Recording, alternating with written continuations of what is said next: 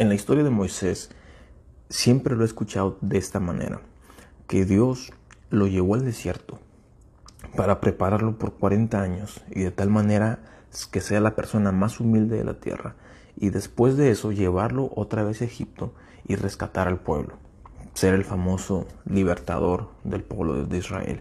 Pero hoy quiero hablarlo de un punto de vista que si lo leemos caudalosamente nos podemos dar cuenta que la historia va un poquito más allá de verlo de esa manera. Yo lo he enseñado de esa manera, pero quiero, quiero llevarte esta parte de la, de la historia. Espero que más o menos ya conozcas esta, esta parte de la, de la historia, pero eh, Moisés, eh, sus papás eran israelitas. Los israelitas vivían en Egipto. Los egiptos se sintieron preocupados por los israelitas porque se estaban reproduciendo demasiado. Entonces mandaron una ley a matar a todos los niños, a todos los varones israelitas. Y en esa época es cuando Moisés nace. La famosa historia es que lo meten en un canasto y lo ponen por un, por un lago, por un río, y, llega al palacio del eh, Palacio Egipto y, lo agarra la hija del faraón. Entonces la historia es que un israelita es criado en el palacio del faraón. Moisés cuando crece, él se entera de todo esto y él siente la preocupación por ayudar a su pueblo. Entonces, él cuando crece se da cuenta que los egipcios eh, tienen demasiada opresión sobre los israelitas y él, y él en una ocasión intenta ayudar. Cuando él intenta ayudar, por un mal golpe, mata a un egipcio. Entonces él se da cuenta que nadie lo ha visto, él se lo lleva, lo entierra, hace todo. Pero luego en otra ocasión, cuando él intenta ayudar a otro israelita, un israelita le dice, a ver, ¿tú quién te crees? ¿Acaso tú te crees nuestro líder? ¿Acaso no crees que vimos cómo mataste a ese egipcio? Entonces él se siente con miedo, o sea, se siente como que pues le puede pasar algo malo y definitivamente así pasa. Se entera el faraón y el faraón quiere matar a Moisés por lo que hizo. Entonces Moisés huye de Egipcio, de, de Egipto por, por, su propia vida.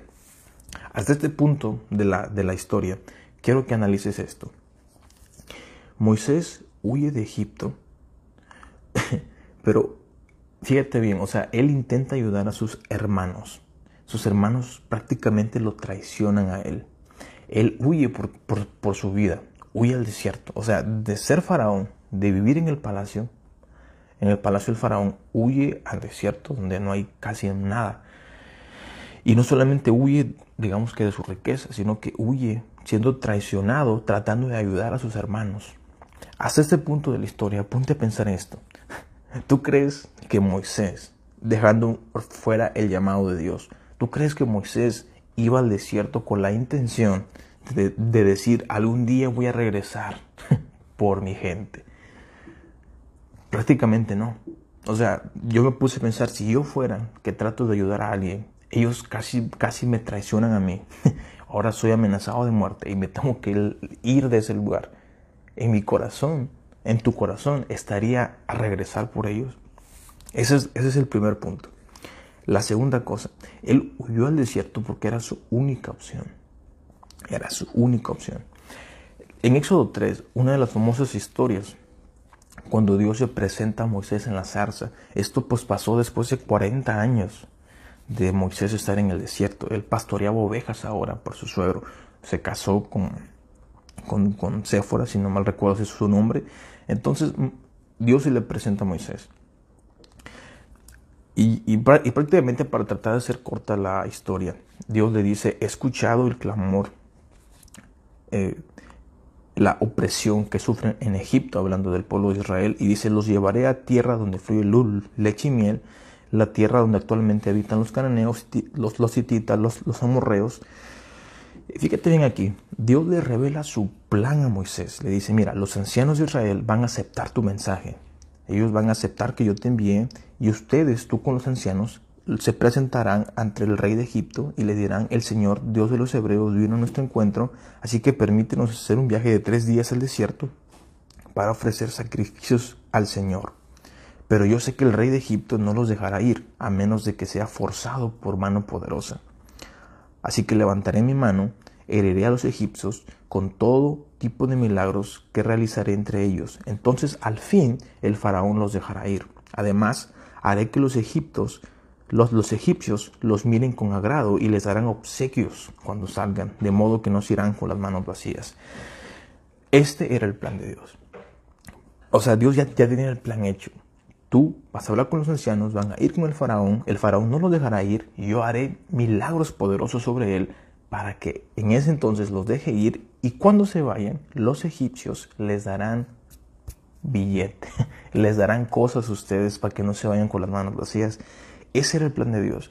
Pero Moisés, fíjate bien, por eso sí le puse a este devocional, no quiero el llamado. Moisés en, el, en, Éxodo 4 realmente expresa su corazón. Le dice, sin embargo, Moisés protestó de nuevo. Dijo, ¿qué hago si no me creen? ¿Qué hago si me dicen, el Señor nunca se te apareció? Entonces, em, Dios empieza a decirle, ¿qué tienes en tu mano? Una vara de pastor, arrójala al suelo. Al momento de arrojarla al suelo, dice que se convierte en una serpiente. Moisés se hace para atrás y Dios le dice, agárrala de la cola. Moisés sí era valiente, la agarró de la cola y se, se volvió a convertir en una vara. Le dijo, realiza esta señal, le dijo el Señor, y, si, y, ellos creerán en el Señor, el Dios de sus antepasados, el Dios de Abraham. Luego el Señor le dijo, mete tu mano dentro de tu manto, metió su mano y dice que cuando la sacó estaba blanca como nieve, afectada por una grave enfermedad de la piel, que era... Entonces dice, vuelve a meter, él la volvió a meter y su mano salió como nueva. Entonces le dijo, si no te creen ni se convencen con la primera señal, la de la vara, se convencerán con esta otra señal. Ahora dice, y si no te creen ni te escuchan después de estas dos señales, fíjate bien, dice, basta recoger un poquito de agua del río Nilo y lo derramarás sobre el suelo seco y cuando lo hagas el agua se convertirá en sangre sobre el suelo. So, eran puras señales milagrosas que Dios le estaba diciendo a Moisés, mira, esto no solamente es para ellos, tú mismo estás viendo que yo soy el Dios que te estoy llamando. Pero Moisés rogó al Señor, oh Señor, no tengo facilidad de palabra. Nunca la tuve, ni siquiera la tengo ahora que me estás hablando. Dice, si se me traba la lengua y se me enredan las palabras. Entonces el Señor le preguntó, ¿quién forma la boca de una persona? ¿Quién decide que una persona hable o no hable? Que oiga o que no oiga, que vea o que no vea. ¿Acaso no soy yo? Fíjate bien esta promesa. Le dice, ahora ve, yo estaré contigo cuando hables, amén, y te enseñaré lo que debes de decir. Pero Moisés suplicó de nuevo, te ruego Señor, envía a cualquier otro. Mira, en esta parte de la historia, que ya es la última parte en la que Moisés ruega que Dios envíe a otro. Realmente Moisés no quería el llamado. Moisés no quería el llamado. Y sabes, hoy el, el punto de este mensaje es para muchas personas. Sabes, muchas veces así como Moisés hemos huido a ciertas cosas, hemos fallado, eh, eh, estamos en, en, en un lugar donde es producto de haberla regado. Y en esta historia vemos que no importa qué tanto la hayas regado, no importa qué tanto hayas fallado, Dios, you know, Dios tiene un propósito para Moisés en medio de todo esto. No es que Moisés haya buscado el llamado de Dios, es que el llamado de Dios ya estaba sobre Moisés y ese llamado lo encontró a él. Y lo increíble de esto es que aunque él no quería el llamado, el llamado de Dios siempre será más fuerte que nosotros. Y entonces Dios le mostró, mira, mira, mira mis señales milagrosas, pero en esta última parte, cuando él le dice, Señor, te ruego que envíes a otro, dice que el Señor se enojó contra Moisés y le dijo, esto es lo que me sorprende, que Dios se enoja, pero fíjate cómo le responde, le dijo, de acuerdo, ¿qué te parece tu hermano Aarón, el levita, que él habla muy bien, mira, ya viene en camino para encontrarse y estará a punto de verte. En el momento que hablaba con Moisés, él ya estaba hablando con Aarón. Entonces le dice, ¿sabes qué? Ahorita ya viene Aarón. Pero este no era el plan de Dios. El plan de Dios era que él hablara con los ancianos y Moisés y los ancianos fueran con el faraón. Pero como Moisés puso, eh, puso la excusa que realmente él no podía hablar bien, Dios usó a su hermano habla con él. Y bueno, pues aquí vemos que realmente, como, eh, como decirlo, como el plan A, plan B, o sea, Dios tiene tantos planes que los forma.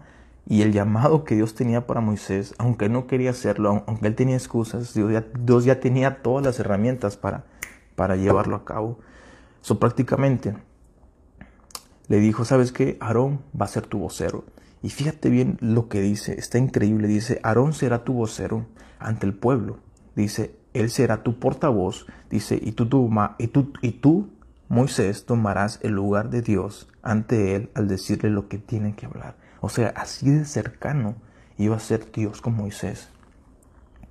Lleva contigo tu vara de pastor y úsala para realizar las señales milagrosas que te mostré. Eso prácticamente, en resumen de esta historia, muchas veces en nuestra vida, no, de repente hay muchos que nos hemos esforzado por un llamado. En este caso vemos una historia que vemos una historia que Moisés no se esforzó por un llamado. Él se esforzó por sobrevivir. Pero en medio de su vida, en medio de lo que había hecho, Dios tenía el llamado. Y el llamado siempre será más fuerte. El propósito de Dios siempre será más fuerte para ti de lo que tú quieras hacer. Así que si Dios te, si Dios te ha llamado para hacer algo, no huyas como Moisés, porque no habrán excusas para huir del llamado. Así que por, por, alguna razón Dios me puso a compartir esto, así que si eres tú, si estás, si necesitabas escuchar esto, pues eso es lo que me llena de bendición, así que Dios te bendiga y si tienes algún comentario, alguna sugerencia, pues déjanos aquí en los comentarios. Dios te bendiga.